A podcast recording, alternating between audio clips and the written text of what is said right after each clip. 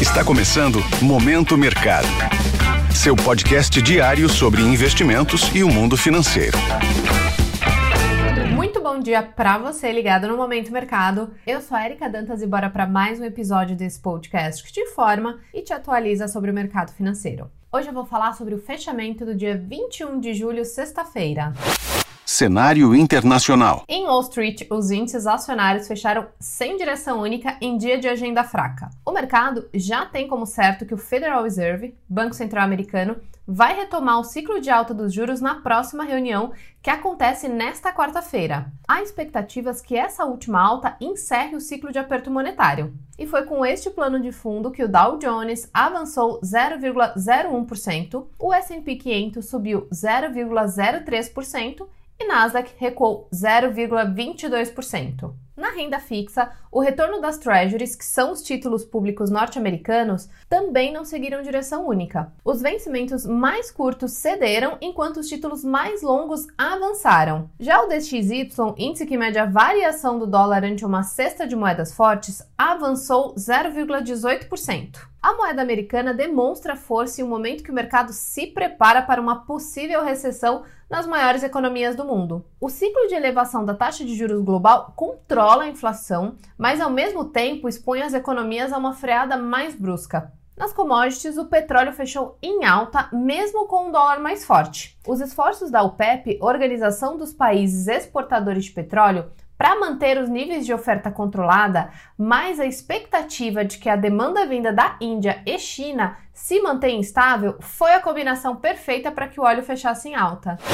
Cenário nacional. O dólar fechou a sessão em baixa de 0,47%, cotado a R$ 4,78. Na semana, a moeda norte-americana recuou 0,30%. O atual patamar da taxa de juros, 13,75, torna o Brasil interessante para o investidor e promove a entrada de fluxo de capital estrangeiro, o que abre espaço para a valorização do real ante o dólar. Na renda fixa, os contratos de juros futuros cederam. Com a agenda esvaziada, o mercado direciona as apostas para um corte de 0,50 na taxa de juros já na próxima reunião do Copom, o Comitê de Política Monetária. Na bolsa, o Ibovespa fechou em alta de 1,81% aos 120.216 pontos. A marca havia sido alcançada pela última vez há um mês. Na semana, o índice avançou 2,13%. O programa Desenrola, promovido pelo governo federal, trouxe algum ânimo para o setor de consumo. A proposta do governo que mira a renegociação de dívidas teve início em 17 de julho. A iniciativa busca liberar crédito e aumentar o consumo das famílias. Vale ressaltar que não foi um pregão direcionado por grandes notícias,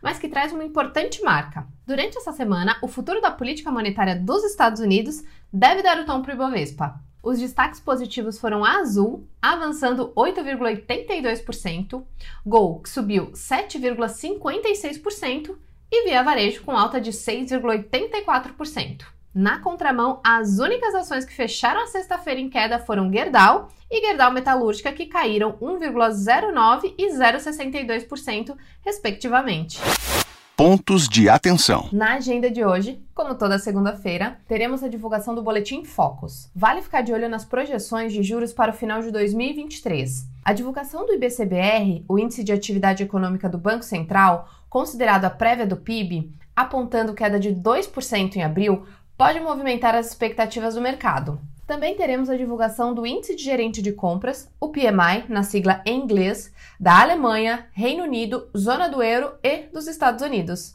Sobre os mercados, as bolsas asiáticas fecharam mistas, com os investidores aguardando a adoção de medidas econômicas na China após dados fracos. Na Europa, as bolsas abriram em baixa. Já em Wall Street, o dia começou positivo com os futuros em alta moderada o mercado segue atento aos PMIs. Vale lembrar que durante a semana teremos decisão de política monetária nos Estados Unidos, Europa e Japão, o que já é motivo suficiente para tirar o sono do investidor. A semana promete grandes emoções. Desta forma, termina o Momento Mercado de hoje. Agradeço a sua audiência e um ótimo dia.